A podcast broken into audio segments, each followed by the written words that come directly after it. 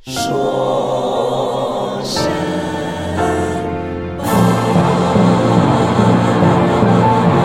大家好，欢迎收听二零一七年三月十九日的说神马，我是你们的主持人沈小说。这一周我们该聊些什么呢？是该聊一聊莫奶奶教你怎么做人吗？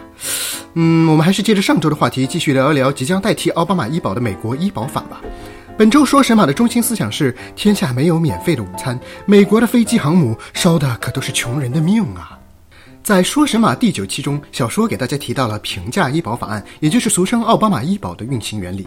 简单的说，就是强制健康的人也买医保，这样一来，风险就被常生病和不常生病的这两拨人群均摊了。老人、穷人，还有患有长期疾病的人，就能以较之先前低得多的价格买到医保。奥巴马医保用这样极其霸道的手段，将美国没有医保的人口比例从百分之十五降到了百分之八，受保人数达到两千余万人，医保的价格也降下去了。从人道主义的角度来看，奥巴马医保似乎干得还不错。然而，现实远远比数字要纠结。这个初衷善良的医保体制，在实施过程中也会出现很荒唐的情况。此处，小说给大家举一个例子，那就是 Medicaid 拓展计划 （Medicaid Expansion）。这个例子需要交代的背景比较长，但非常关键，也是奥巴马医保的核心部分之一。可别怪小说考验大家的脑力和耐心哦。我们上周提到了美国医保的三大块，其中负责穷人医保的叫做 Medicaid。Medicaid 经费是由联邦政府和各州政府一同出钱的，根据各州人均收入水平，联邦政府会给予不同比例的支持。二零一零年，平价医保法案横空出世，奥巴马为了让更多贫困人口进入保险，将 Medicaid 的准入门槛降低了。原本收入必须在贫困线以下才能加入 Medicaid，但现在收入水平在贫困线百分之一百三十三的人也可以加入 Medicaid。也就是说，个人年收入低于一万六，三口之家年收入低于两万四的，原本不在 Medicaid 覆盖范围内，现在也都可以获得医保了。这些穷人一辈子都没见过医保是啥样，那叫一个开心啊！这好是好，可一下子进来那么多新人，拓展计划之后的 Medicaid 钱从哪里来呢？为了减轻各州政府财务负担，帮助奥巴马医保推行，这笔扩展之后的钱，联邦政府拍着胸脯豪气地说：“没事儿，这些鱼塘，啊啊不对，这些保金被我承包了。不过逐年递减吧，到二零二零年的时候，我出百分之九十，各州出百分之十，这样行不行？”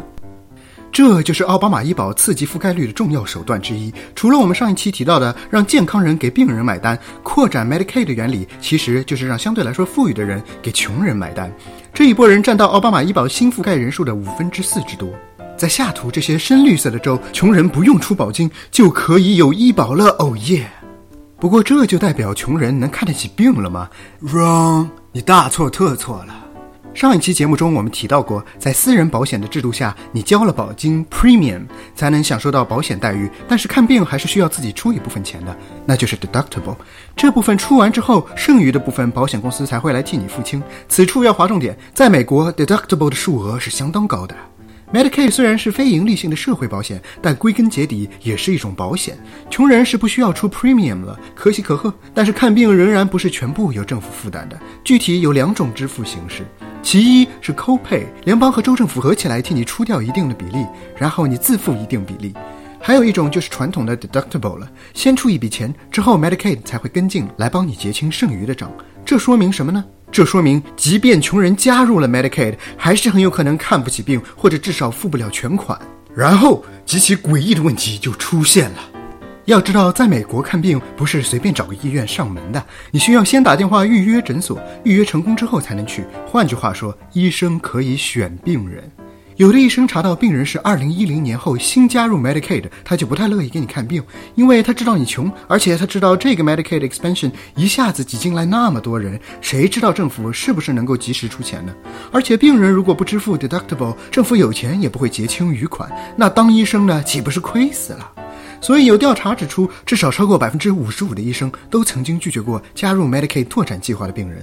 换句话说，作为穷人，你确实有了保险，成为了奥巴马医保政绩的一个注脚。然而，这个保险覆盖面极其狭窄不说，你仍旧需要自己出好多钱才看得起病。就算你有钱，医生也未必愿意让你来看，这不就很尴尬了吗？唯一的选择好像只有拿着菜刀去砍医生了。不过，这是在美国，你在这里，医生在那里，虎背熊腰的安。安保在这里，警察的枪在这里，你还是砍自己来的爽快点吧。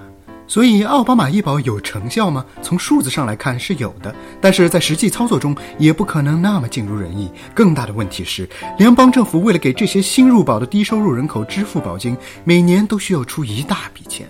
据估计，平价医保法案如果实行十年，联邦政府在医保方面的花费将累计高达一点二万亿美元。这也就是为什么共和党也有相当急切的考量，因为美国债务已经高达十九万亿，如果再不想办法控制支出，美国经济将出现。不可持续发展的危机。另外，在许多人看来，Medicaid expansion 就是赤裸裸的劫富济贫。这种财富分配或许符合社会正义，但是是否符合社会公平呢？这也是许多共和党人反对奥巴马医保的立论点。奥巴马医保的昂贵开销不止如此。小说此处再举一个例子：上一期节目中，我们提到奥巴马医保提供的 tax credit，也就是联邦政府少收你一笔所得税来补贴你的医保费用，相当于变相的鼓励你买医保。根据奥巴马医保，这个 tax credit 是将你在医保方面的支出限定在你收入的一定比例之内。举个例子，如果有两个人，甲三十岁，乙六十岁，假设他们的收入是一样的，可是乙体弱多病，所产生的医疗费用明显要高于甲。但是根据奥巴马医保，政府的 tax credit 会将甲乙两人的保费都以同一数值封顶。换言之，政府对老人补助很大。这些少收的税还是要广大纳税人一起买单的，于是就又回到了这个问题：老有所依，社会正义是实现了，那么社会公平呢？这样杀鸡取卵，当甲变成乙的时候，是不是还会有那么多人、那么多钱来给他买单呢？所以，批评奥巴马医保，甚至要把奥巴马医保整个废除，也并不是完全没有根据的。民主党在乎的是穷人的入保率，共和党在乎的是财政的可持续。本来是可以平衡的政策分歧，却因为如今有毒的政治生态而势如水火。于是，当国会财政办公室公布对共和党的新医保方案的预期结果时，驴象双方都宣布了自己的胜利。因为新的美国医保法案将会使两千四百万人失去保险，民主党可以拿着这个数据打共和党的脸；但新医保也能同时减少三千三百亿财政赤字，共和党也可以拿着这个数据打民主党的脸。真正的问题在于，既不是驴也不是象的川总统。财政上一贯保守的共和党想要省钱是没错，川总统大刀阔斧的把政府机构乱砍一气，把环保、艺术、卫生部门都半废不废了，也是省钱，这也都能忍。但是川政府在军费上的支出却增加了百分之十，增幅达到五百四十亿美元。同时，川总统为了在美墨边境大修川长城，又拨出了二十六亿美元。更不要提川总统每个周末都要飞佛罗里达度假去，每一个周末的开销都高达三百万美元。于是小说也是感到很费解。以前只知道美国一年的军费支出是 N 个国家之和，现在才明白，原来不管什么动力的潜艇、航母，烧的可都是穷人的命啊！至于这地面上眼看着人命堆起来的血肉长城要起，这国家的历史短，毕竟还是秃样啊！美国人真该学一学孟姜女的故事。只是原本说好了，孟姜女该是个 senorita，现在看来，墨西哥是死活不会出这笔钱了，还是得美国姑娘首当其冲先哭上那么一轮。川总统一口一个 America First，看来还真不是说笑的呢。